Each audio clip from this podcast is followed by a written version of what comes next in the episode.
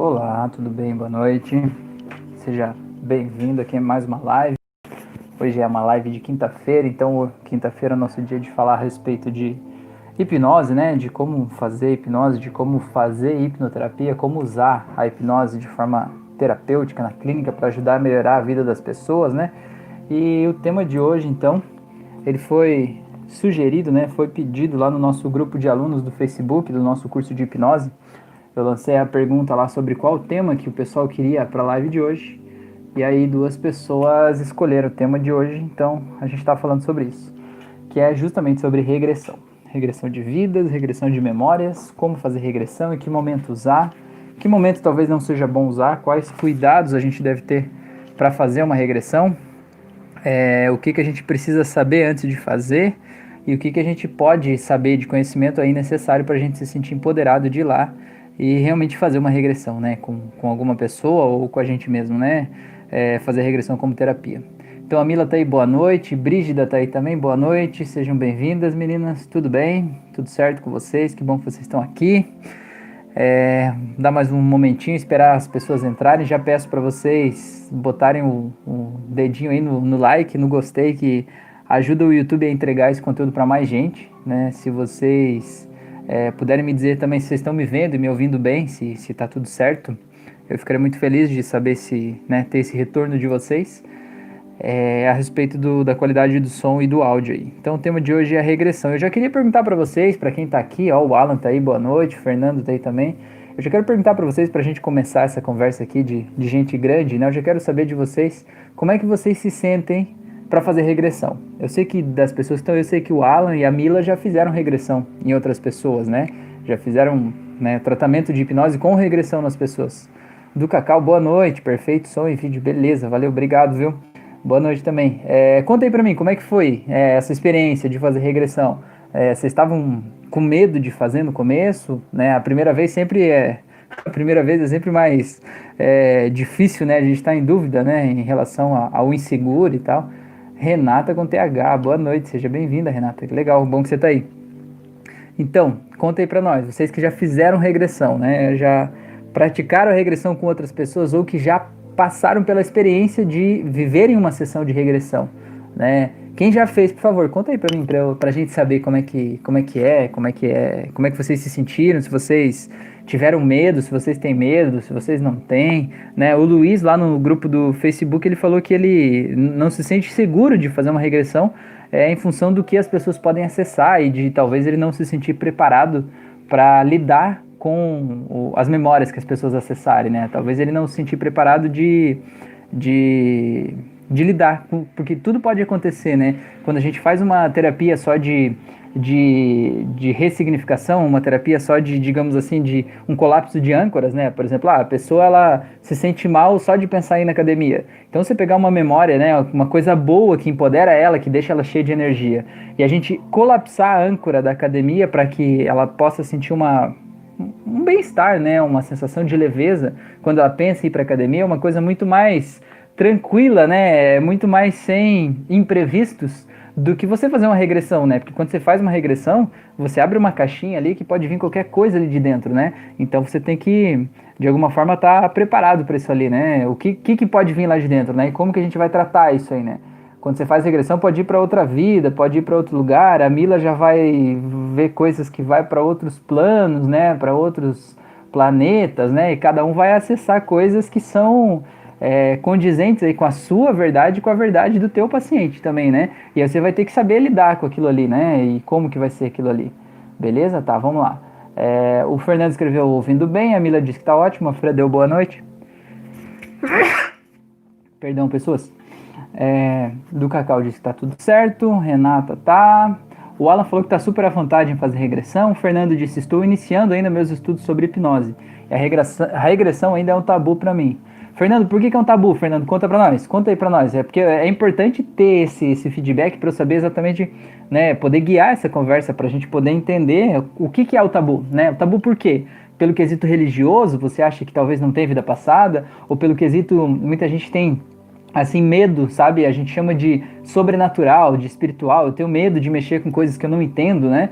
Então vai acessar alguma coisa lá de, de outras vidas, pode ter espíritos obsessores, pode ter um monte de coisa. Então é super natural ter medo de tudo isso, mas é importante que vocês me digam, né, o que, que é esse medo para a gente poder ir argumentando, né? E trazendo de lá para cá. Christian tá aí, boa noite. O Álvaro também, a Glene, boa noite. É, o Christian falou que vai fazer regressão com o Alan. Ah, tá muito bem assessorado aí, Christian. A Renata, para mim foi libertador. Que legal. Renata, fez com a Mila? Renata, foi? A Glene disse que tem muita vontade. A Mila falou que foi tranquilo, simplesmente fluiu. Beleza. Osório tá aí, boa noite. Do Cacau escreveu alguma coisa que eu não entendi. Será que foi sem querer? Conta aí pra mim. A Mila escreveu: a regressão da Renata foi muito profunda. Eu acredito. É... Saúde por causa do meu espirro. Muito bom, Luiz. Boa noite, que bom que você tá aí, Luiz. Foi você que sugeriu. Você e a. Hum, eu não me lembro o nome dela agora, meu Deus. Se tiver aí, conta aí pra mim, pra eu, pra eu me lembrar. Vocês dois sugeriram o tema de hoje. É, ó, recebi saúde de várias pessoas, que beleza, hein? Fernando, na verdade, minhas convicções religiosas. Ótimo, Fernando, muito bom você falar isso, né? Que eu te perguntei lá, muito bom, para eu entender exatamente, né? É, a Renata escreveu, foi com a mãe, exato. A Brígida escreveu, estou estudando para fazer minha primeira hipnose e acredito que precisarei somente de mais experiência em lidar com as situações para fazer uma regressão. Exatamente, o Luiz colocou palminhas ali. Então tá, pessoas, então esse é um assunto realmente bastante polêmico e eu acho que de todo o, o, o tabu, talvez, que envolve a hipnose, é, o maior deles, ou um dos maiores, é realmente a regressão, né? É, principalmente a regressão de vidas, né? Porque é, principalmente a, a, vinculação religiosa, né? Como o Fernando falou, é uma coisa que de certa forma acaba é, afastando muitas pessoas da hipnose, né? Porque parece que você vai é, mexer com coisas que, que são sobrenaturais e que talvez não deveriam ser mexidas, né? O que você não sabe o que vai ter lá. E aí, é, como o Fernando disse, tem a questão da, da, da dessa vinculação religiosa, de, por exemplo, ah, na minha religião eu não acredito que haja vida após a morte, não acredito que haja vidas passadas, né? Então como é que eu vou fazer uma regressão numa outra pessoa, num paciente, e conduzir ele para uma vida passada se eu não acredito que, que ela existe, né? Então isso tudo é absolutamente natural e tranquilo, né? É normal isso, né? É humano ser assim, né? A gente não querer é, mexer com coisas assim que, que a gente não entende direito, né? Que parece que são é, profundas demais, né? Mas na verdade isso tudo é, é, absolutamente natural, fisiológico da gente, tá? Então para a gente começar essa conversa aqui, o que eu quero dizer é que sobre esse aspecto de regressão de vidas, vamos começar da regressão de vidas. É, existem duas correntes de pensamento, né? Eu falei isso lá no curso, mas eu vou, vou falar aqui de novo, só para dar uma pincelada para ver, né? Para a gente alinhar o nosso pensamento, né? Existem duas correntes sobre isso, né? Uma corrente ela é totalmente, é, vamos dizer, cética a respeito de vidas passadas, certo? Então essa corrente de pensamento, ela não acredita que uma vida passada existiu. Ela acredita que toda a, a, a imagem que a gente acessa dentro do nosso cérebro quando a gente faz uma regressão, a imagem de uma vida passada, ela seria apenas uma criação do nosso cérebro, uma criação do nosso inconsciente ou subconsciente, né? Criou um teatro lá dentro para que naquele teatro aconteça alguma coisa com a gente e que aquela coisa que aconteceu justifique um sentimento ruim ou uma emoção ruim que está atrapalhando a nossa vida atual, certo? Então, teoricamente, é porque assim, por exemplo, ah, eu tenho inveja das pessoas e eu não quero admitir que eu tenho inveja, eu não quero admitir que houve um fato na minha vida, nessa vida, que me fez ser uma pessoa invejosa. Ninguém quer ser assim, né? Todo mundo quer ser positivo, legal e tal. É, então, segundo essa corrente filosófica, né, teórica, é, a vida, a, o que você acessa, uma regressão de vida passada, seria apenas uma encenação do teu inconsciente para te passar uma mensagem. E existe outra corrente, uma corrente mais espiritual, espiritualista, talvez não necessariamente religiosa, né?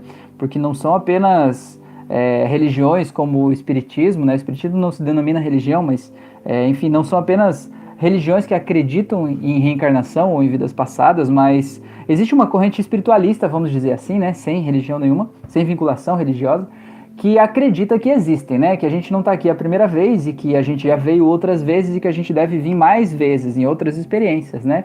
E que muitas coisas que acontecem com a gente são explicadas a partir das experiências que a gente já viveu no passado, como se tudo que a gente já viveu em todas as vidas estivesse armazenado dentro da gente, dentro de um grande HD, de um grande uma nuvem de informação aí da internet, né? Uma nuvem que te dá acesso às experiências de todas as vidas. E toda vez que você é, vai buscar como decidir uma situação, como resolver um problema, como se colocar diante de uma coisa, você vai acessar essas informações dessa nuvem, né, com esse conhecimento de todas as vidas.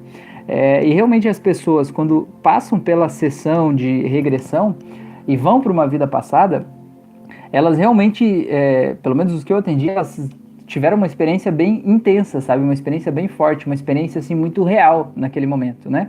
É, e aí, geralmente, né? Não sempre, mas geralmente as pessoas passam a, a sentir que talvez a outra vida existiu realmente, porque ela foi, foi muito real para ser inventada, né? Esse é o, o, relato que eu geralmente recebo, assim, né? É, por exemplo, essa semana eu atendi uma moça semana passada, né? Atendi uma moça, ela fez uma regressão e ela acessou umas memórias lá e ela viu um monte de coisas de uma outra vida, né? Que ela estava vivendo lá e tal. E ela acessou tudo aquilo e estava muito maravilhada com aquele fato, com o que ela viveu ali e tal. É, e aí, durante a semana, nos próximos dias, ela ficou se, se perguntando se aquilo foi real, se não foi, se ela viveu aquela vida, se ela não viveu, se, é, se era inventado ou se era de verdade e tal. E aí ela lembrou de um livro que ela leu quando era criança, e nesse livro tinha uma história que era bem parecida com a história que ela acessou na regressão. E ela ficou se perguntando: será que aquela memória que eu acessei é realmente uma vida passada? Ou será que aquela memória que eu acessei foi em função da história do livro que eu li quando era criança e me imaginei naquela história, né? E aí, quando eu fiz a regressão, eu voltei para a história do livro, em vez de eu voltar para uma vida passada, certo? Quem é que pode responder essa pergunta? Ninguém. Ninguém pode responder essa pergunta, entende? Porque existem essas duas correntes, uma corrente é totalmente aqui, outra corrente é totalmente aqui, e eu acredito que a vida real é aqui no meio, tá? Eu vou dizer para vocês que eu acredito que a vida real é aqui no meio, né?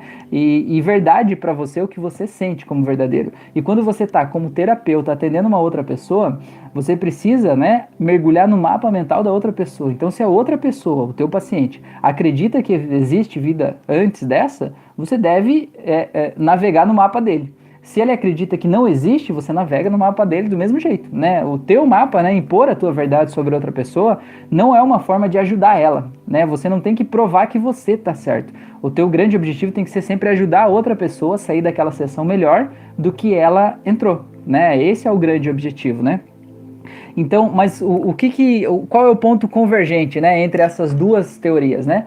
É, a grande coisa é a seguinte: as duas teorias acreditam que experiências do passado, sejam elas reais de uma vida passada ou inventadas pelo subconsciente para criar uma história lá, essa experiência do passado, ela de alguma forma está é, é, interferindo na tua vida atual, na tua forma de ver as coisas na vida de hoje. E quando você volta lá nessa memória, seja ela inventada ou real de uma outra vida, e você faz uma terapia daquela memória, você faz uma ressignificação e solta aquela emoção que está lá, né? Faz a catarse daquela emoção lá do passado, o problema que vem de lá tende a desaparecer, ou pelo menos amenizar. E esse é o grande objetivo da terapia. Eu acho que essa, essa é a questão mais importante que a gente tem que ter na nossa mente sempre, né?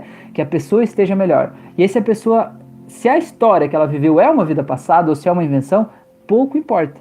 Para mim, pouco importa, entende? Importa que a pessoa saia dali melhor certo? Se vocês quiserem é, é, saber, né, um livro como sugestão para vocês lerem um pouco sobre vidas passadas, se vocês quiserem, né, é, aprofundar um pouco esse tema, tem um livro que se chama Muitas Vidas, Muitos Mestres. É o título do livro, o autor é Brian Weiss. É, ele, ele é médico, né? Eu não me lembro qual que era a formação dele. Eu sei que ele é médico e aí ele estava fazendo terapia, né? Com, acho que é psiquiatra, psiquiatra Tava fazendo terapia com uma paciente lá.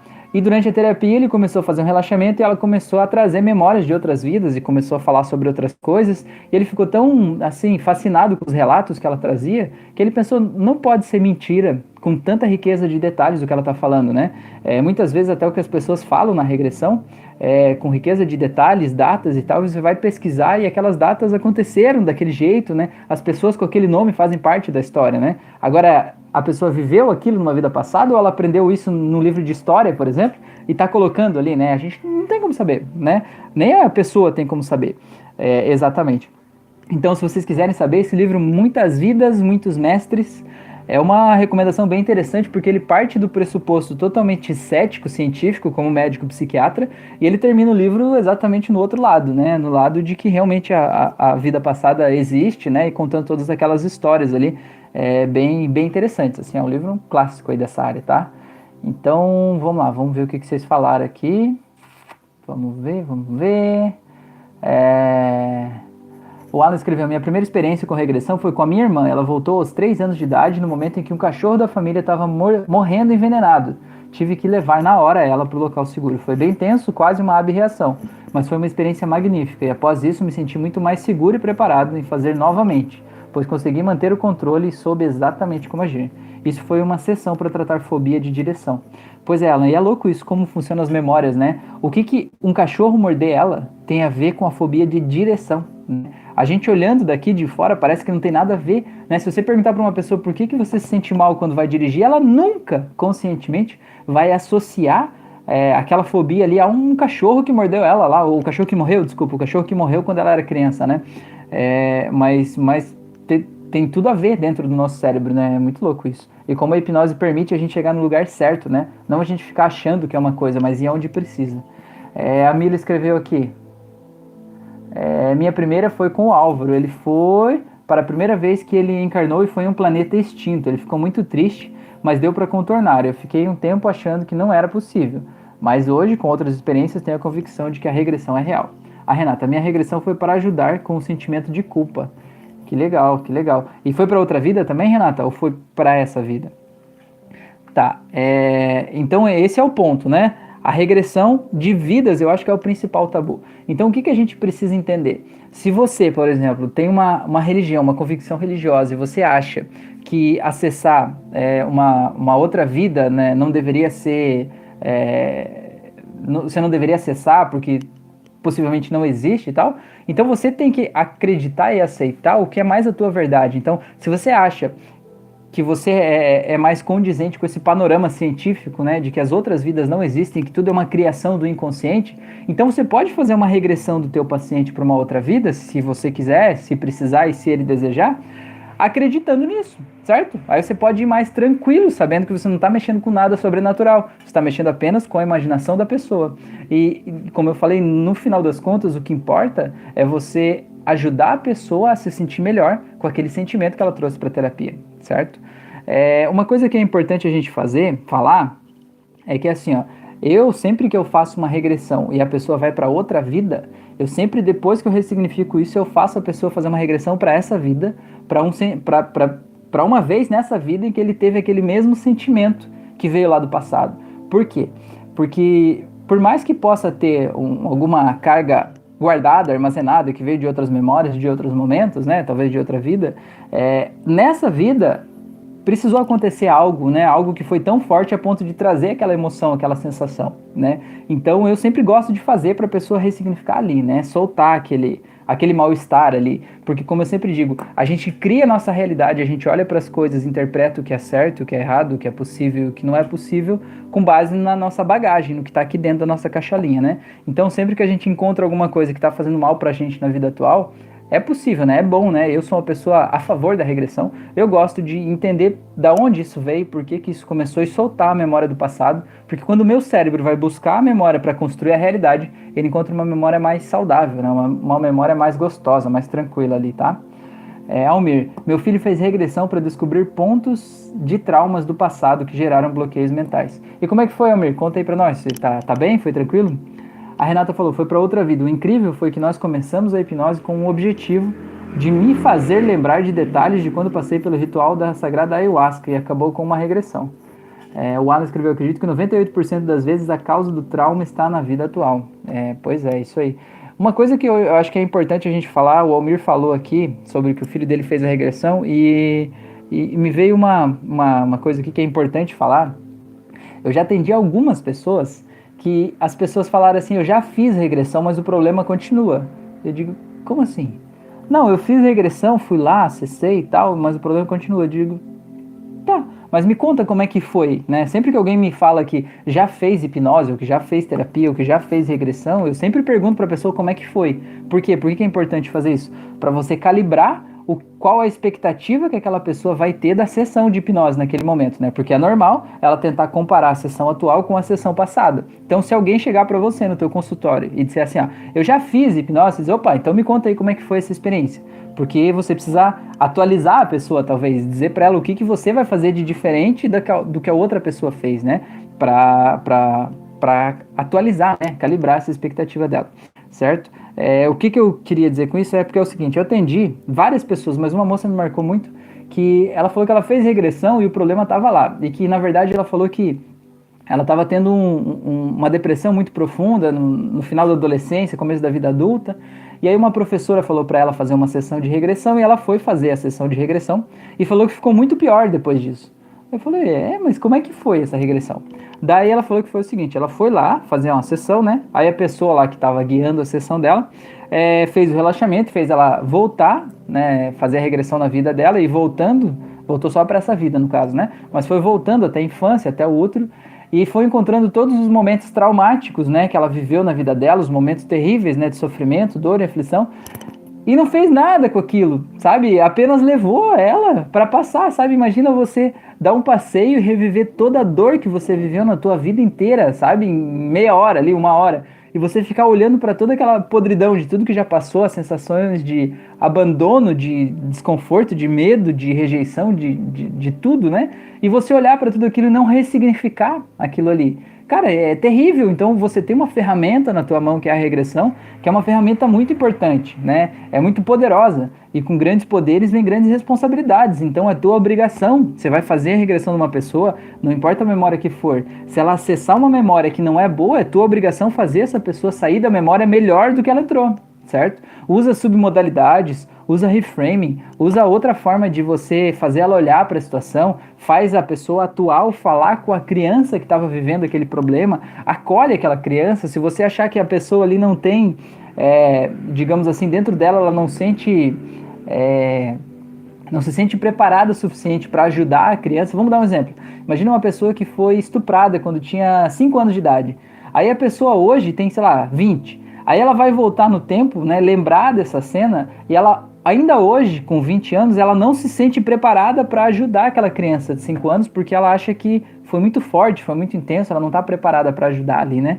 É, então, o que você faz? Você diz para ela levar outras pessoas que ela acha que possam ajudar ela naquele momento. Talvez alguém que ela, é, mentalmente, né, na imaginação, alguém que ela confia muito que ela sente que saberia o que dizer para acolher aquela criança, né? Ou sei lá, levar a mãe lá para pegar no colo, alguma coisa assim que faça aquela criança se sentir bem. Ou você usa é, pelo lado pelo lado mais místico, você pode fazer aparecer lá um ser que ela acredita, né, que ela confia. Se ela é da Igreja Católica, ela vai acreditar lá em Jesus Cristo, vai acreditar em Deus, vai acreditar na Virgem Maria. Cada religião tem os seus os seus é, os seus mestres ali, né? Então você pode descobrir o que, que é importante para a pessoa, que de alguma forma é uma energia sobrenatural que vai lá naquele momento ajudar ela a passar por aquele momento, né? Usa submodalidades, deixa o mal-estar que ela está vivendo lá como uma luz vermelha, e aí faz ela sentir aquela luz vermelha representando mal-estar, e depois vai mudando a cor da luz, vai sugando aquela luz como um aspirador de pó gigante, vai deixando amarelo, azul, vai mudando, que aí vai mudando dentro da pessoa isso também, né? Até que ela saia de lá melhor, né? Então é tua obrigação. Você vai fazer uma pessoa acessar uma memória e fazer ela sair de lá melhor do que ela entrou, né? É um compromisso aqui, tá? E vai dar certo, você tá preparado para isso, com certeza. Vamos lá. É, Almir, Hoje ela está bem, foi tranquila e conseguiu desbloquear os gatilhos mentais, descobriu o que estava travando e corrigir o problema que gerou sua depressão. Então, olha só que legal esse depoimento, né, Almir? É, é muito profundo isso, né? A gente conseguir, às vezes uma depressão, às vezes a pessoa passa anos, né, fazendo é, psicoterapia, tomando remédios, né, e vivendo aquela vida ali é, tão que ela se sente como uma vida vazia, né? E às vezes ela pode de forma muito rápida, né? Às vezes com uma sessão, pouco, poucas sessões, ela pode reescrever a história da vida dela, né? E se libertar de uma coisa que é muito profunda e muito intensa mesmo, mas a, a regressão é muito forte, né? Muito legal. Senhor Hotep, boa noite, seja bem-vinda. Bruno, né? A Mila, casos assim que mistificam a hipnose. É, o Alan, quando o terapeuta faz sete sessões com a pessoa e não faz nenhuma regressão para saber a causa e apenas dessensibiliza a ansiedade praticamente uma meditação guiada. Sou da opinião em que toda sessão é importante a regressão. Pois é, então, na, no mundo da hipnose tem esses dois vieses, né? Tem gente, eu sou como você também, eu acredito na importância da regressão, mas realmente existem pessoas que acreditam que a regressão não vale de nada, né? Que a regressão não é importante, que ela nem deveria ser feita, né? Existem hipnólogos que trabalham apenas com submodalidades, apenas com é, a vida atual, né? Com o, o desbloqueio, né? Digamos, trazer uma emoção boa jogar em cima de um gatilho ruim que está ali, né? Desengatilhando as situações ruins que acontecem na vida da pessoa sem olhar para o passado, né?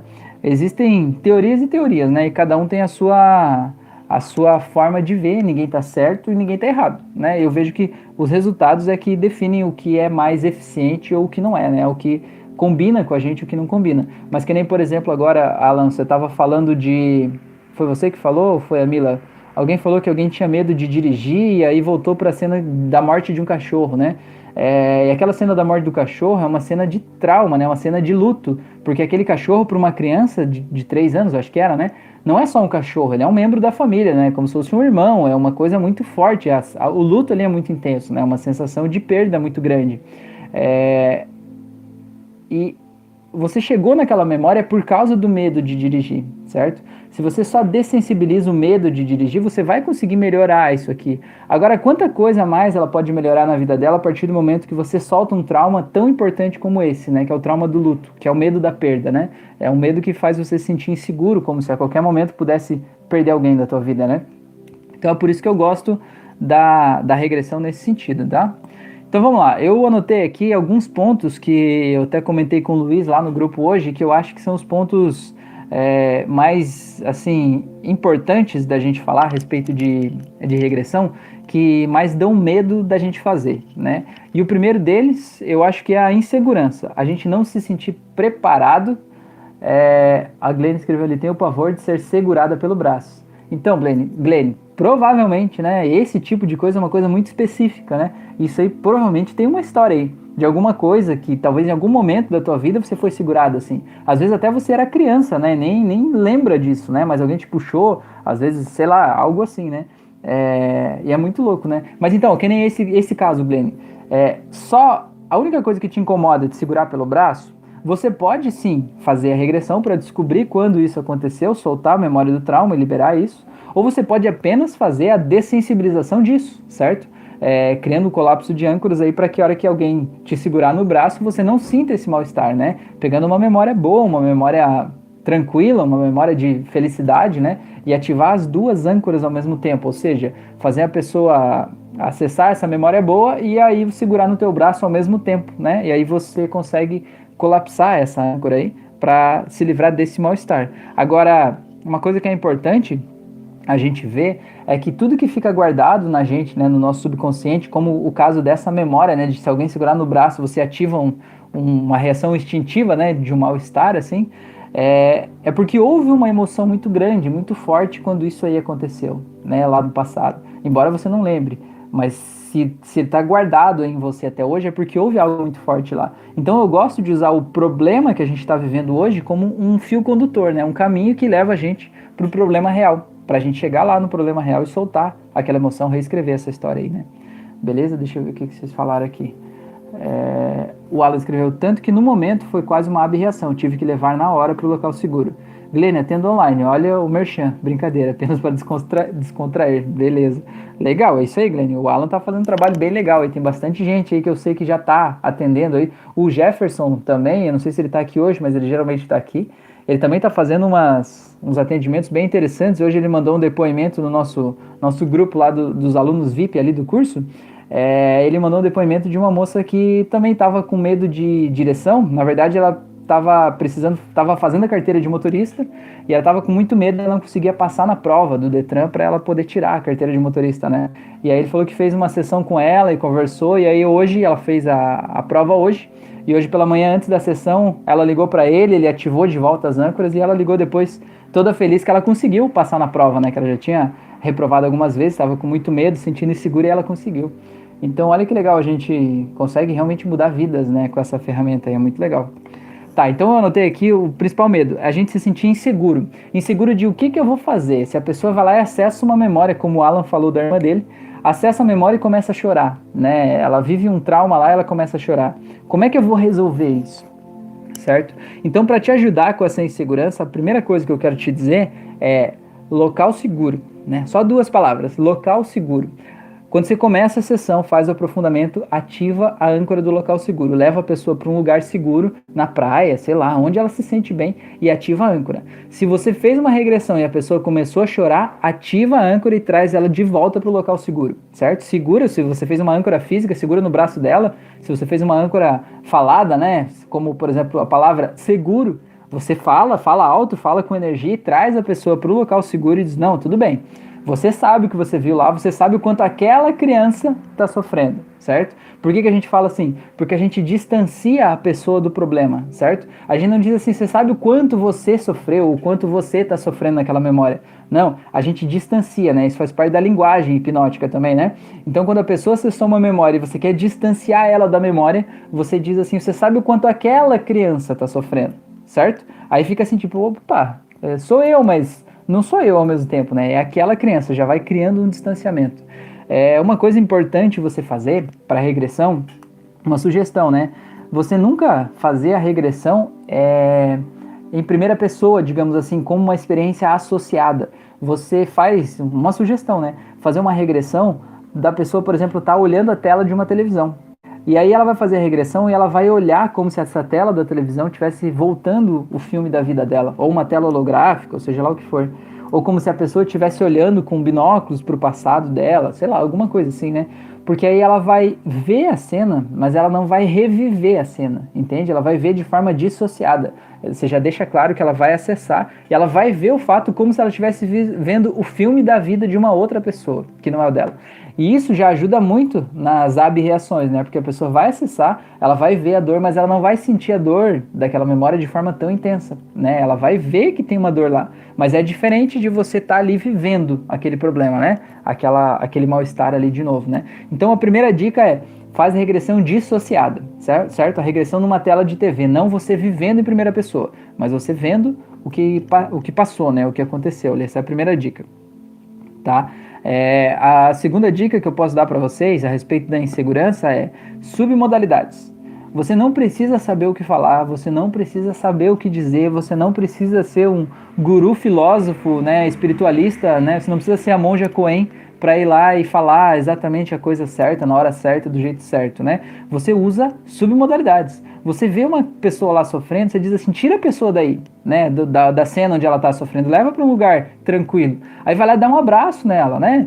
Pô, todo mundo consegue fazer isso, entendeu? E aí essa pessoa que estava sofrendo, ela já não vai estar tá sofrendo tanto mais se ela estiver num lugar seguro, sendo abraçada. Se tiver uma pessoa adulta que vai ser a, o teu paciente atual, vai ser o adulto que vai estar tá abraçando e confortando aquela pessoa, seja dessa vida ou de outra vida, tanto faz, é indiferente. É, vai ajudar, vai dar um, um, colo. Eu gosto sempre de dizer que sai uma luz rosa do teu coração e vai direto para o coração da outra pessoa, né? É, isso são as submodalidades, né? Você usar cores, usar cheiros, usar sons é, e associar cores, cheiros, sons, sensações que representem o mal-estar e depois vai dando fim nessas cores, cheiros, sons e sensações, colocando outras cores, outros cheiros, outros sons, outras sensações que vão fazer essa pessoa se sentir melhor, entende? Por exemplo, ah, quando eu tive a âncora do local seguro, eu sempre pergunto: se esse local tivesse uma cor, que cor seria essa? Aquela cor que a pessoa me disser, ah, é azul. Quando eu vou para uma cena de regressão e a pessoa tava lá e tá tudo ruim lá, tá, tá, tá virado no, no que, que é aquilo, né? Aí eu digo, ó, imagina uma luz vermelha aí, como se fosse uma fumaça tóxica vermelha representando todo esse mal-estar, esse medo que tá aí e tal. Aí a pessoa sente aquilo. Eu digo, agora imagina essa fumaça desaparecendo, desaparecendo, e de repente ficando uma luz azul bem tranquila nesse ambiente. Por que, que eu usei o azul? Eu podia usar qualquer cor do mundo, mas por que eu usei o azul? Porque o azul, no sistema daquela pessoa, representa a tranquilidade e a paz, certo? Então, se ela estiver num ambiente todo azul, todo tranquilo, ela já tende a ficar muito melhor. Entende? Eu não usei nenhum argumento lógico, racional, eu não entrei numa disputa ali com a pessoa para argumentar com ela que, sei lá, imagina que o trauma é um trauma de morte de um ente querido, né? Eu não vou precisar convencer ela sobre aquilo ali nesse momento, né? Vai usar submodalidades e vai fazer ela se sentir melhor com ela mesma, né? Vai tirar de lá, vai mudar o jeito de olhar. Só o fato de você levar uma pessoa para o passado e fazer ela se ver vivendo o problema, mas não sendo mais a pessoa que viveu o problema, já muda o jeito que ela reage àquela cena. A gente chama isso de é, reframing, é um reenquadramento. Porque quando ela lembrava da cena, imagina, por exemplo, ela vivendo uma cena de violência, agressão física, né? Ela é uma criancinha de 5 anos. Ela vai olhar aqueles adultos, aqueles adultos lá, ou o adulto que tá batendo nela, ele vai parecer um monstro gigante, né? Vai parecer um polvo cheio de tentáculos ali, assim. E é uma cena muito intimidadora. E quando ela, como adulta, volta lá e ela consegue olhar para ela, criança, sofrendo, ela não se sente acuada, ela se sente empoderada porque ela está ali para ajudar a criança, entende? Então o jeito dela olhar para aquela memória já mudou. Só dela estar ali em terceira pessoa, se olhando e tendo a missão de ajudar aquela criança, já, já mudou, certo? Então confie em você de que não importa a cena, é, faça de forma dissociada, né? Por meio de uma tela de TV, por exemplo. Aí quando chegar lá tira a pessoa que está sofrendo lá, tira daquele ambiente, leva para um outro ambiente onde ela se sinta melhor, mais confortável, usa submodalidades, dá um abraço, dá um carinho, e aí pergunta, é, é, eu sempre gosto de perguntar que nota, né, que a pessoa tá, sendo o mal-estar, a nota, o mal-estar máximo que ela sentiu, a nota 10, e sendo zero, um estado de tranquilidade, que nota que ela tá. E você vai ver que a pessoa ela não, não vai mais estar em 10. Se você tirar a pessoa dessa cena e ela tiver em 5, meu Deus, já valeu muito a pena, certo? Já valeu muito a pena porque você diminuiu pela metade o sofrimento que a pessoa tinha naquela cena, certo? Embora eu recomende que você só tire ela de lá quando chegar em zero. E você vai usar a tua criatividade para fazer isso diminuir, e você também pode usar a criatividade da própria pessoa e do subconsciente dela, que é incrível. Por exemplo, você faz tudo isso, usa submodalidade, tira de lá, envia amor, dá um abraço, faz tudo isso. E aí você pergunta que nota que tá, e a pessoa diz assim, 5. Ou a pessoa diz assim, já aconteceu comigo, fazer um monte de coisa, e a pessoa diz 9. Você diz assim, meu Deus, 9. Aí você diz assim, muito bem, você nunca critica a pessoa, né? Diz muito bem, olha que coisa maravilhosa. Só de você estar tá aí já baixou um ponto essa sensação de mal-estar, olha que coisa incrível. Né? Aí o que, que você faz assim? Agora o que mais? Pergunte ao teu subconsciente o que mais você pode fazer para ajudar essa sensação, essa sensação ruim desaparecer, né? Para ajudar essa criança a ficar num estado muito bom de paz e tranquilidade. E aí o subconsciente sempre traz uma resposta, entende? Ah, eu vou fazer tal coisa, eu vou dar um biscoito de chocolate para ela, né? Vou dar um pacote pacote de Maria Mole, né? Sei lá, não sei, cada um tem o seu universo, né? E aí você diz isso, faz isso então, né? Ou leva para um lugar onde, se é uma criança, um lugar onde a criança gostava de brincar, de alguma coisa que faz muito bem para ela, né? E aí você vai sair de lá se sentindo muito bem. Então, a respeito de insegurança, eu acho que essas dicas, essas informações, eu acho que já já ajudam no processo, né? Já matam o processo ali, né? A respeito da insegurança.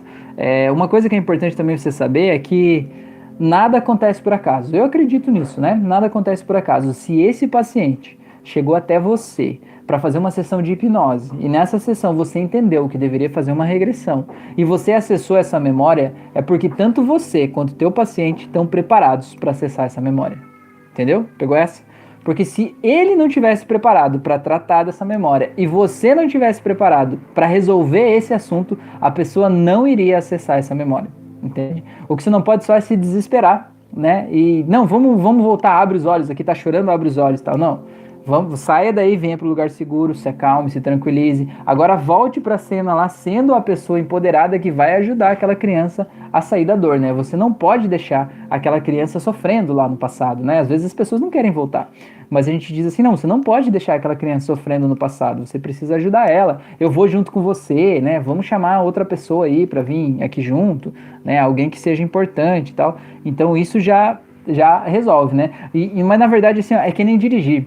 Você pode aprender todas as técnicas, você pode saber trocar de marcha, pisar na embreagem, acelerar, é, dar seta, arrancar o carro, frear, usar o freio de mão, arrumar os espelhos retrovisor, você pode fazer tudo, você pode entender até da mecânica do carro, né? Como é que funciona o, embreagem ali, o, o carburador, como é que funciona, você pode entender de tudo isso. Mas você só vai adquirir confiança de dirigir dirigindo, certo? Você só vai ter confiança de dirigir dirigindo. Então, você só vai conseguir se sentir plenamente seguro de fazer uma regressão quando você começar a fazer regressão. Quando você começar a fazer hipnose com as pessoas e começar a praticar isso, sabe? Começar a praticar submodalidades e sentir a transformação acontecendo na vida das pessoas. Se você não confia totalmente em submodalidades ainda, faça submodalidades para dor de cabeça, por exemplo. A pessoa, ah, eu tô com dor de cabeça. Ah, então vem aqui. Imagina que se fosse uma figura geométrica, um objeto, que objeto seria esse? Aí já vai fazendo submodalidade, você vai ver o quanto aquela pessoa vai melhorar sem transe nenhum, né? A pessoa que está ali de olhos abertos, às vezes, né? Com uma dor de cabeça, vai melhorar a dor de cabeça dela. Isso te prova, né? Ou pelo menos deveria provar, o quanto as sub, submodalidades são importantes e são eficientes nesse processo de terapia, né? Então, é, para reduzir a insegurança é prática, certo? Outra coisa que dá medo nas pessoas, mas antes disso, deixa eu ler o que vocês escreveram aqui. É, vamos ver. Vamos ver, vamos ver, vamos ver. Oh, tem bastante. Vocês escreveram bastante, gente. Deixa eu ver. Aqui, Ala, tá. A Glenn escreveu. A Mila escreveu. Tem uma pessoa que eu gostaria de ajudar, mas eu sei que tem muita coisa ali para tratar. Pensei em fazer várias, mas e se vier tudo de uma vez? Tem abandono, acidente, marido autoritário nessa pessoa. É, Mila, assim, ó. O que eu posso te dizer é que às vezes a sujeira não é tão grande quanto parece, entende? Às vezes a sujeira não é tão grande quanto parece. É, deixa eu ler o que, que você falou aqui de novo. Ó, tem abandono, acidente e marido autoritário nessa pessoa. Esse acidente, por acaso, ela viveu, ela perdeu alguém nesse acidente?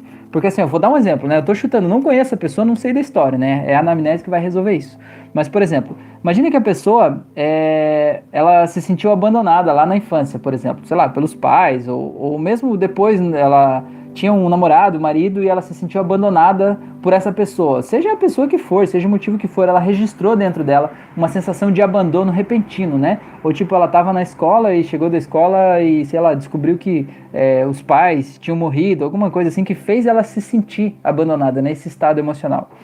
O que que acontece? Quando essa pessoa, ela encontra uma outra pessoa, um relacionamento, né, um marido, uma esposa, né, alguém para ela compartilhar a vida, aquela sensação de abandono naturalmente vai estar tá instalada dentro dela. E essa pessoa vai ser uma pessoa insegura e ela vai querer de alguma forma estar tá sempre tentando agradar, talvez se anular para agradar essa outra pessoa pelo medo de ser abandonado de novo por aquele abandono lá do passado, entende? E isso faz com que muitas pessoas aceitem um relacionamento abusivo, um relacionamento autoritário, aceitem ser humilhadas. Então, às vezes você acha que tem muita coisa, mas às vezes é uma coisa lá que quando você desamarra ela, aquele nó vai se desfazendo, sabe? Que nem aquele pacotinho de farinha de trigo de antigamente que vinha costurado na boca. Quando você desfaz o primeiro nó, o resto sai sabe? Ela consegue olhar para aquele marido autoritário, para aquele problema que ela vive na vida e dizer: opa, eu não mereço aguentar isso, eu não preciso ficar nesse relacionamento abusivo desse jeito, sabe? De repente ela vai fazer as coisas se encaixarem no mundo dela, na vida dela, e tudo vai ficar mais claro, né? Então, só tô dando uma, uma, uma dica, né? Um, um reframing aqui para você olhar de outro jeito para essa questão, né? Às vezes é mais fácil do que parece. A Glenn deu risada ali, a Mila falou que sente medo, o Almir escreveu: Conheci o grupo essa semana. Ainda não conheci detalhes do curso, mas tenho total interesse. Beleza, Almira? O curso está disponível numa playlist aqui na descrição desse vídeo, tem o link. É só acessar lá e fazer as aulas, tá? Muito mais do que bem convidado. E essa galera que está aí participando hoje são, são quase todos que estão aqui são alunos do curso, né? Muito bom tê-los aqui. É, o Alan escreveu: Isso é muito importante. Fiz algumas sessões no começo onde esqueci de instalar essa âncora. Ainda bem que não precisou usar. A âncora do local seguro, né? A âncora é muito bom instalar em ela. Ó, não vai, não vai esquecer da âncora do local seguro. Esquece outra coisa, mas não essa. O Almir escreveu a doutora Tayla Ayala, que me indicou você. Que legal, que bom, Almir. Muito bom, que bom que você está aqui. Que bom que ela está aqui também, né? A Mila escreveu: Eu acho muito impressionante que a gente leva a pessoa para dessensibilização e ela mesma faz o trabalho. Você só vai se você só vai empoderando. É isso mesmo, Mila. É muito incrível, né? A gente leva a pessoa lá e a pessoa ela consegue desamarrar as coisas sozinha porque ela sabe, né, como desamarrar aquilo, né? É, são poucas pessoas que não sabem o que fazer quando voltam lá. É muito incrível. É, por quê? Porque a gente hoje, com os olhos de hoje, a gente sabe como deveria ter reagido naquela situação. Mas sem a regressão, a gente não consegue voltar lá e editar aquela memória sozinho. Até consegue, mas é mais difícil. E no momento de regressão, a gente consegue voltar lá e dizer o que precisava ser dito, fazer o que precisava ser feito, né? E soltar aquela emoção, né? É muito, muito incrível isso. É, o Alan escreveu, Mila, se você vai vir uma coisa de cada vez e você vai tratando um por um de acordo com as sessões. Você pode trabalhar duas memórias a cada sessão. Por alguns casos, pensamentos Não, pensamos ter vários motivos traumáticos no final ele traz apenas um que deu início a tudo aí. Falamos a mesma coisa, hein? A Mila escreveu, Alan, eu vou para a cidade deles em breve e quando eu penso nos problemas dela, confesso que dá um frio na barriga, mas vai dar tudo certo. O Alan falou, vai com fé, amiga, sei que saberá exatamente o que fazer no momento. Olha só que bonito, né? Que troca de experiências legal dessas pessoas, hein? Bonito, bonito. Isso que eu tenho orgulho de ver as pessoas, hein? A Mila escreveu, a vida dela toda é uma bagunça, o acidente foi com ela. Obrigado, Alan. Beleza. Tá, pessoal, vou seguir aqui porque já foram 44 minutos, meu Deus, tá. Ah, os outros pontos que eu coloquei aqui. É, outro medo que as pessoas têm de fazer regressão é o medo de não dar certo. Não dar certo no sentido de você dizer, olha, você vai voltar para a primeira vez que você sentiu isso. E agora eu vou contar de 3 até 0 e quando chegar no 0 essa memória vai aparecer claramente para você. 3, 2, 1, 0. E a pessoa não aparece nada, né? A pessoa não lembra de memória, não vê nada, não sente nada.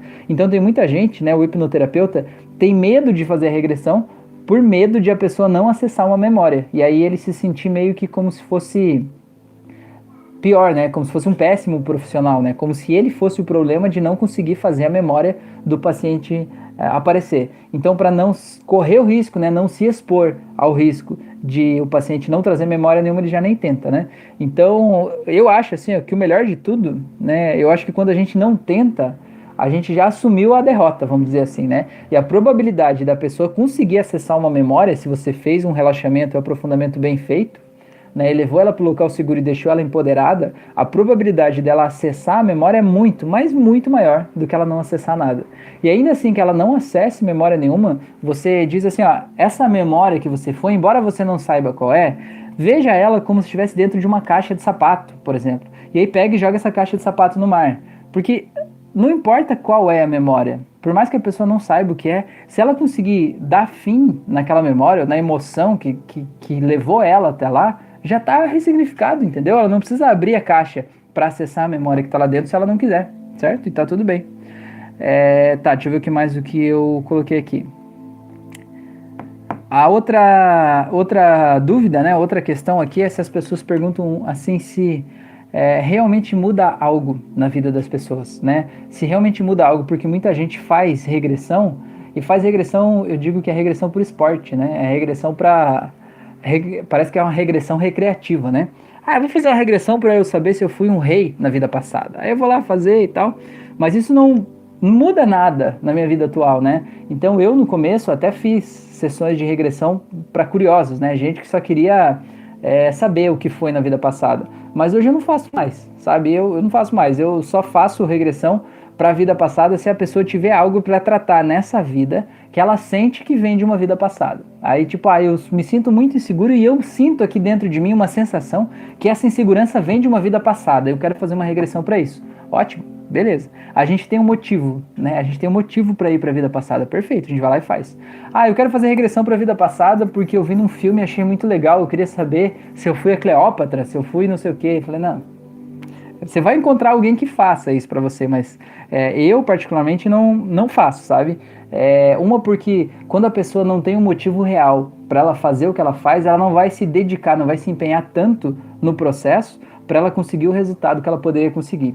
E aí ela pode ir lá e não conseguir acessar memória nenhuma, porque afinal de contas ela não tem um motivador real que faça ela realmente querer fazer a, aquela experiência, aquela imersão, né? Ela não tem o combustível que leva ela em busca do que ela precisa ir, e ela não pode não se dedicar e pode não acessar a memória. E aí você se frustra porque ela não conseguiu, você acha que o problema é teu, e ela se frustra e também acha que o problema é teu. E ela ainda vai sair falando que você é um péssimo hipnólogo porque ela foi tentar fazer uma regressão e não conseguiu, né? Não foi para para memória nenhuma. Então, eu particularmente fujo de curiosos, né? Ah, eu quero saber como é que é. Falei, não, tô, tô de boa, né? Tô tranquilo. Se você tiver algo para tratar nessa vida, a gente faz uma regressão sim para mudar. O Alan escreveu: Rafael, fala um pouco para a galera a respeito de regressão por idade, quando acontece de não vir nada, poder localizar por idade, levando ano por ano e vendo se aquela emoção é nova ou já foi percebida. Tá, legal. É, a regressão por idade que o Alan tá falando, né? É, quando a pessoa não, não vai necessariamente para uma memória pontual, você faz uma regressão assim, tipo, ó, imagina que a pessoa tem 20 anos de idade, né? O teu paciente. Aí você diz assim: ah, vamos voltar aos 15 anos de idade. Imagina você na sala de aula aos 15 anos de idade, num dia comum. Como é que você está se sentindo? Pensa aí, por exemplo, a pessoa ansiosa, né? Pensa aí, aquela ansiedade já está presente na tua vida? Ela vai dizer sim ou não, certo? A ansiedade sim, já está, beleza. Então volta um ano a mais, aos 14, ou volta para os 10 anos de idade, né? O que, que você estava fazendo aos 10 anos de idade? Você estava na escola? Que turma que era? Como é que eram os seus coleguinhas, né? Situa ela lá de volta naquela sala de aula. E aí, a ansiedade já está presente aí? Ah, tá ou não tá? Ah, se ela tá, quer dizer que aconteceu antes, então você volta mais, volta para os 5 anos de idade, onde é que você está, até que você ache o ano em que aconteceu. E quando você achar o ano em que aconteceu, você diz, aconteceu algo muito importante na tua vida nesse ano, quando você tinha, sei lá, 5 anos de idade, né? É, e agora você vai simplesmente deixar o teu subconsciente trazer para você que memória é essa e tal, para você conseguir achar a memória. Então a pessoa não vai, digamos, de, de uma forma linear pela emoção até lá na raiz daquela emoção, mas ela vai voltando gradualmente, ano por ano, né? Até ela achar quando aquilo realmente começou. Então é uma forma de fazer.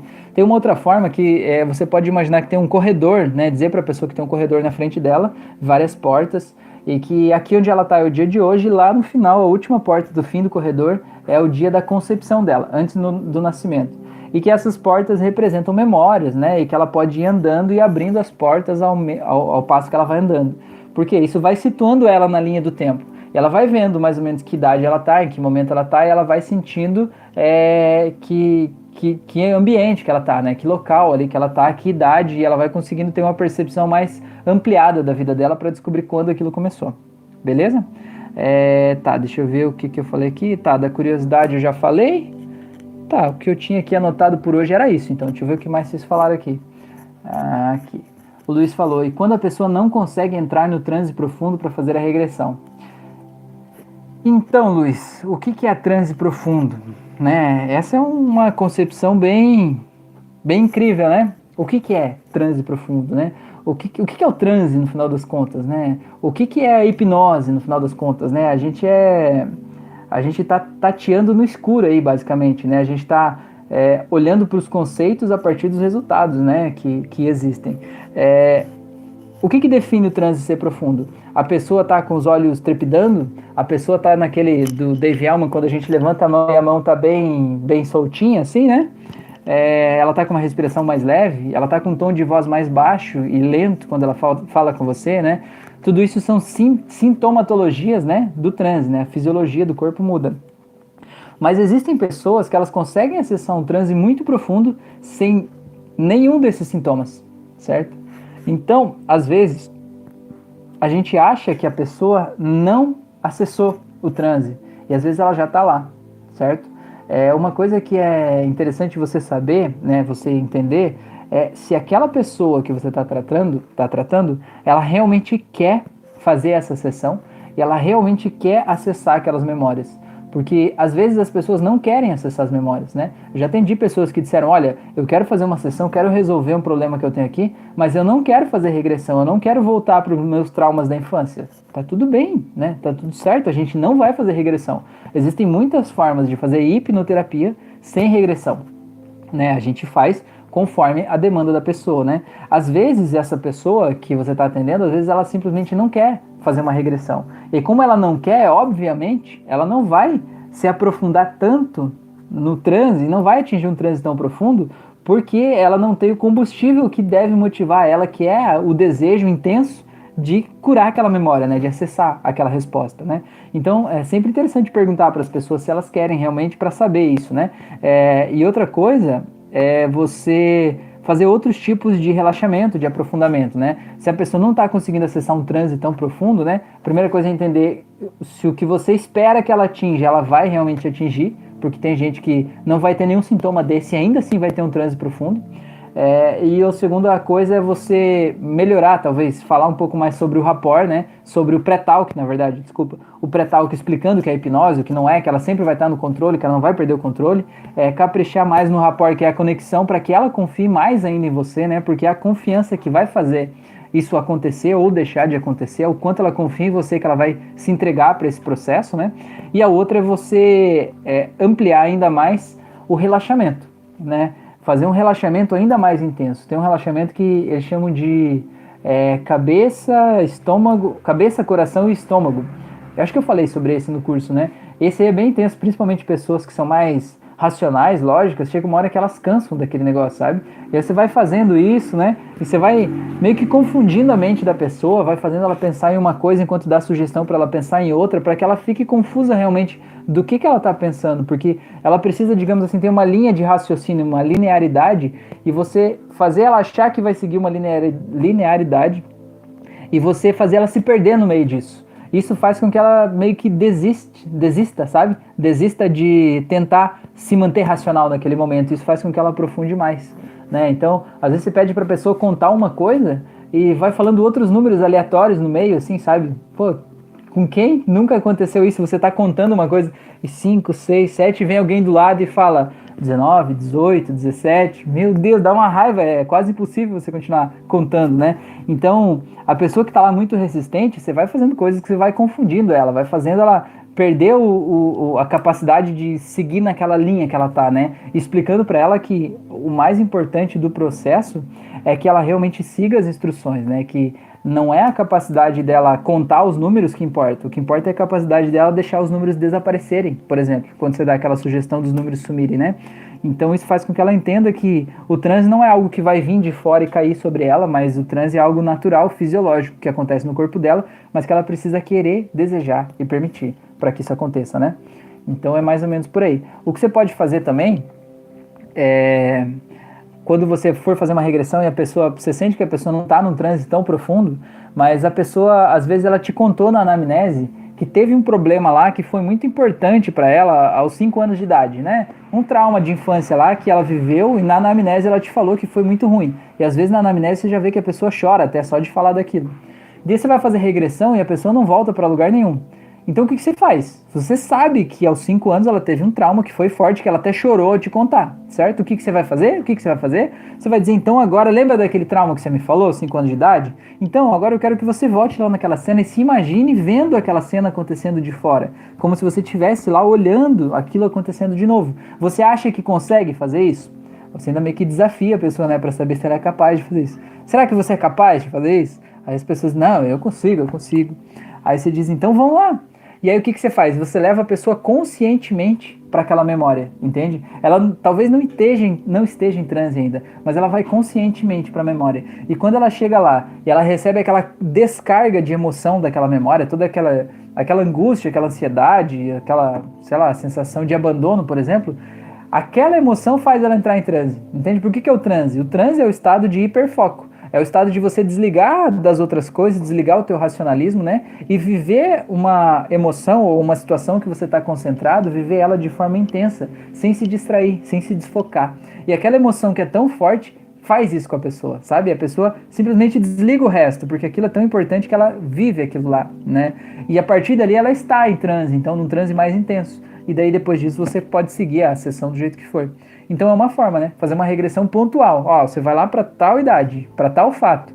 E aí você vai conscientemente lá e aí lá você trata do mesmo jeito. Submodalidades, tudo mais, tal. Vamos ver, vamos ver. Tarará, vamos ver. Tá, a Mila escreveu essa do corredor eu uso muito. O Alan escreveu excelente explicação, que bom. A Glenn escreveu preciso ir, boa noite. Boa noite, Glenn. Que bom que você gostou do tema. Até mais, a Mila escreveu e portais. Portais, é. Boa noite. O Alan escreveu. A PNL diz que fecha o olho, já está em transe. É. O Christian, eu vou fazer a regressão, mas tenho dúvida se vou conseguir entrar no transe, porque sou ansioso. O que posso fazer para ajudar? Faz regressão para ansiedade. Volta para ansiedade, então, rapaz. Se você sente que a ansiedade está te boicotando de fazer o resto da terapia, começa por ela, né? É, o que, que você faz? Você se coloca lá, faz um relaxamento, acessa né, o melhor relaxamento que você conseguir, e aí faz algum tipo de, de redução da tua ansiedade naquele momento. Faz uma respiração mais lenta, percebe como você sente ansiedade no teu corpo, como se fosse uma, uma bola preta aqui no peito, né? Aí você desfaz aquela bola, você dá fim nela e você vai se sentir mais tranquilo, mais em paz. Vai para o teu lugar seguro mentalmente, né? E se imagina lá naquele lugar seguro, sentindo todas as sensações, vive realmente com uma experiência associada o fato de você estar naquele local seguro, né? Vive, sente aquela paz, essa tranquilidade, tarará, tudo isso se sentindo bem, e aí a tua ansiedade vai se acalmar porque você vai estar bem. E aí quando você estiver bem, você faz o que você precisa fazer, né? É, faz a regressão, faz o que for preciso, assim, né? E aí, mas eu vou dar uma, uma sugestão aqui, né?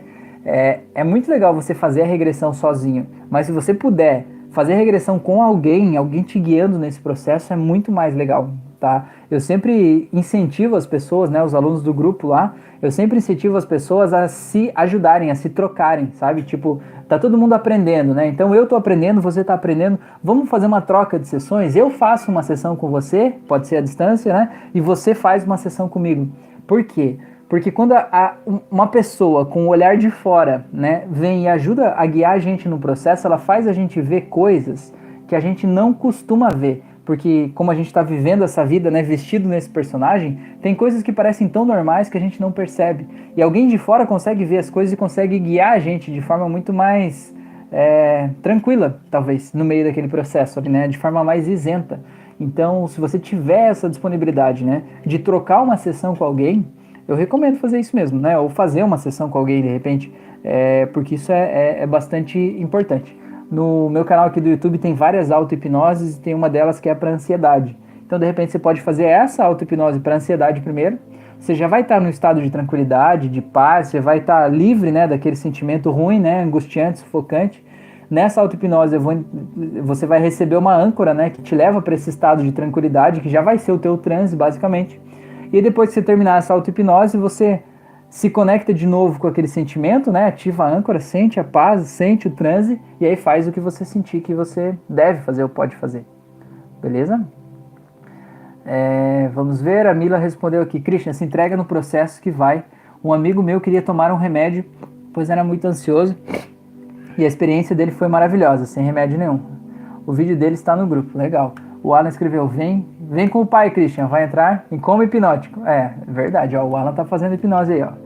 É, o Osório escreveu: Posso ter perdido essa parte, mas se o paciente não sabe em que parte da sua vida está o problema, se já foi falado, depois volta na live, sem problema. É, se ele não sabe em que parte da vida, boa pergunta, Osório.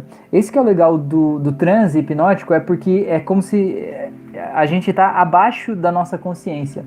E o que a gente acha que sabe ou o que a gente acha que não sabe está na nossa consciência, que é só em torno de 5% do nosso cérebro. E a hipnose te permite acessar o subconsciente, te permite acessar as memórias reais. Então, quando a gente faz uma regressão por emoção, por exemplo, ah, eu me sinto ansioso, eu quero saber a origem da ansiedade, né? A gente vai dizer, ah, se concentra nessa ansiedade, né? Um, nesse sentimento de ansiedade. E eu vou contar de 3 até 0, e no 0 você vai estar vivendo a primeira vez que você sentiu ansiedade na vida. Você não precisa saber quando foi, você não precisa saber em que momento que foi, você não precisa saber de nada. Você só precisa estar ali se entregar para o processo. Daí a gente conta 3, 2, 1, 0. E no zero vai aparecer uma memória para essa pessoa, né, para esse paciente. E essa memória vai ser a memória certa, a memória que deu origem à ansiedade. E essa memória, às vezes, são coisas que a pessoa nem lembra que ela viveu. São coisas que, às vezes, foram tão traumáticas que o cérebro dela bloqueou isso, certo? Ele bloqueou, ele tirou do consciente. E aí, quando você volta lá, você acessa e, e, consegue mudar aquela memória, né? Existem muitos casos das pessoas fazerem regressão e voltarem para um trauma em que estavam dentro da barriga da mãe, certo? Era um feto dentro da barriga da mãe, dentro do útero da mãe. Como que ele ia lembrar disso, né? Não tinha como lembrar conscientemente disso, né? Mas algo ficou registrado ali dentro dele, né? E é esse algo que a gente acessa. Então, se você sabe onde está o trauma ou você não sabe, é indiferente certo? Volta pela emoção, que é a emoção, e o subconsciente te leva no lugar certo. E caso você não consiga pela emoção, faz como o Alan disse, a regressão por idade, né? Volta para os 15 anos, para os 10 anos, para os 5 anos, até você achar o ano em que foi. E quando você achar o ano em que foi, você vai descobrir qual foi a experiência mais marcante que aconteceu naquele ano e aí você encontra, né? De várias formas. Tem até uma técnica que eles usam, que eu não sei o nome dessa técnica, que é a do braço, assim, ó. Você diz para a pessoa ficar com o braço assim, ela pode ficar de olhos abertos. E aí você diz assim: esse trauma, concentra aí nessa sensação ruim, né, que está acontecendo aí. Esse trauma aconteceu com você aos, sei lá, 15 anos de idade, e a pessoa empurra a mão para baixo. Certo? Digamos que essa mão aqui é o terapeuta, ó, e essa mão é o paciente, com a mão esticada assim. Aí o terapeuta vai lá, aconteceu aos 15 anos, e empurra. E aí, se não for, o músculo vai ficar rígido, tenso, né? Vai, o braço vai ficar reto. Ah, aconteceu aos 14 anos de idade, você empurra de novo. Se não for, vai continuar assim. Aconteceu aos 10 anos de idade, e a hora que você for o ano certo, a hora que você empurrar, a mão da pessoa vai descer. Vai descer, não muito, né, claro, mas vai descer mais do que o resto. Aí você até tira a dúvida. Pergunta assim: foi aos 11 anos de idade e empurra? A mão tende a ficar duro o braço. Foi aos 10? Aí você aperta de novo e ele vai descer se essa for a resposta certa, né? Então é uma forma de você é, conseguir acessar essa resposta por meio de sinais fisiológicos do corpo da pessoa, né? Como a rigidez dos músculos, né? Porque basicamente o que, que você está dizendo com isso? Você está acessando a emoção daquele ano e se essa é a resposta certa, ela vai interferir na, na rigidez dos músculos, dos músculos, né? A gente chama isso até de é, é, micromovimentos também acontece, né? Como o caso do uso do pêndulo para radiestesia, o pessoal usa pêndulo e faz perguntas, né? O pêndulo ele potencializa um micromovimento, que é um movimento que acontece aqui nesses dedos aqui. E esse micromovimento ele é potencializado para dar uma resposta lá embaixo de forma mais intensa, se é sim ou se não, né? Então, é uma dica aí de também como encontrar essa resposta aí no passado, beleza? É, a Fran falou, fala do teu curso de controle de ansiedade. Ah, verdade, bem lembrado. É, eu tenho um curso no. Um curso que aqui não está na descrição desse vídeo aqui também o link para ele. Ele é um curso para controle da ansiedade, né? É, o, o nome dele é Entenda a sua ansiedade, porque eu acredito que a informação nos empodera, né? Então, é, se você quiser acessar esse link que tem aqui embaixo, você vai acessar ali e você vai ter as informações de todo o curso, a grade curricular do curso tem são 12 ou 14, eu não me lembro, acho que são 14 auto-hipnoses que são exclusivas desse curso, né? Elas não estão no meu canal do YouTube, eu gravei só para esse curso. Tem mais de 10 horas de conteúdo lá só sobre ansiedade para você entender a sua ansiedade, entender por que, que você tem um pensamento, um sentimento, talvez assim ansioso, como você criou essa personalidade ansiosa e como você pode criar uma nova personalidade, sair dela, sabe? É, te entrego várias âncoras de para você usar no dia a dia, em momentos que você precise, né? É, dessensibilizar gatilhos ou que você precise de um apoio ali para você se dar conta, né? É, retomar o autocontrole. Então, muita gente que. Esse curso é muito útil para quem tem vários tipos de vício, de compulsões, né? Porque esses vícios e compulsões quase todos eles vêm da ansiedade, né? São decorrentes da nossa ansiedade, do medo do futuro, da nossa insegurança né? E a gente acaba descarregando na comida, nas compras, no vício, né? Na, na bebida, sei lá, todo tipo de compulsão que existe aí, né? Então fica esse convite aí para vocês, né? Então beleza, deixa eu ver o que mais tem aqui. É, o Alan falou, Christian, eu vou fazer uma sessão contigo para essa ansiedade aí, parceiro, viu? Que beleza, aí, já deu certo. Ah, o Christian falou assim, ansiedade é só 1%. Beleza. Pessoas, então acho que é isso por hoje, né? A gente já tem uma hora e seis minutos aqui. Eu já vou dar boa noite para vocês. Se vocês tiverem mais alguma dúvida, mais alguma sugestão, sugestão me falem aqui, senão eu já vou dar um boa noitinho para vocês dormirem bem. Já aproveita aqui no final fazer aquele merchanzinho básico, convidá-los para fazer o meu curso de hipnose clínica que está aqui no YouTube, totalmente online, gratuito. É só acessar a playlist que está aqui na descrição do vídeo e assistir as aulas, já estão todas publicadas lá. Tem um grupo exclusivo dos alunos do, dos alunos do curso lá no Facebook. Já estamos aí chegando em 200 alunos, né? Essa galera maravilhosa que estava na live hoje, quase todo mundo está lá, se não todo mundo. E, então esse grupo tem muita vida, né? Uma comunidade muito legal. Eu recomendo recomendo muito que você participe, né? E a gente está aprendendo muito uns com os outros, né? Criando conteúdo junto, isso é o mais importante, né? E ajudando a transformar a vida das pessoas, né?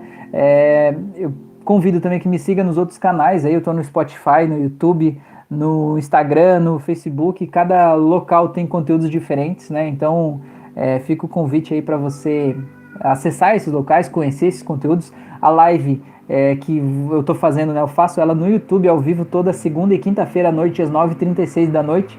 E eu publico ela depois no Spotify. Então, se você está ouvindo pelo Spotify, eu te convido para que participe ao vivo da live no YouTube toda segunda e quinta, às 9h36 da noite, para a gente poder trocar uma ideia, né? Para a gente poder conversar e aprender junto, construir junto esse conteúdo, esse conhecimento aí. Tá bom? Espero que tenha sido importante para vocês. Espero que vocês tenham se sentido mais seguros para fazer regressão. E eu já faço um convite também. Tem uma live que eu fiz há um tempo aí que fala assim sobre, acho que coragem para começar a hipnotizar as pessoas. Foi uma live de quinta também. Então, se você não fez essa live, eh, não assistiu essa live, assista ela, ou assista pelo menos no final da live tem uma prática que é justamente de empoderamento, né, para você se sentir seguro para hipnotizar as pessoas. Então, se você tem medo talvez de fazer regressão, vai lá e faz essa lá, assiste essa live, faz essa prática, que eu acredito que isso já vai te empoderar e te ajudar a sentir mover dentro de você todos os recursos internos que você já tem aí, para que você perceba eles e se sinta pronto para fazer o que você pode fazer, ajudando tantas outras pessoas aí, tá bom? É, o Christian falou, valeu, foi muito boa live, valeu. Brígida, gratidão. Alan, recomendo. Luiz, gratidão. A Mila falou, ótima live, gratidão. Beleza, então, pessoas, gratidão a todos vocês pela oportunidade de vocês estarem aqui. Um grande abraço, uma ótima noite, uma ótima restinho de semana aí e até a próxima.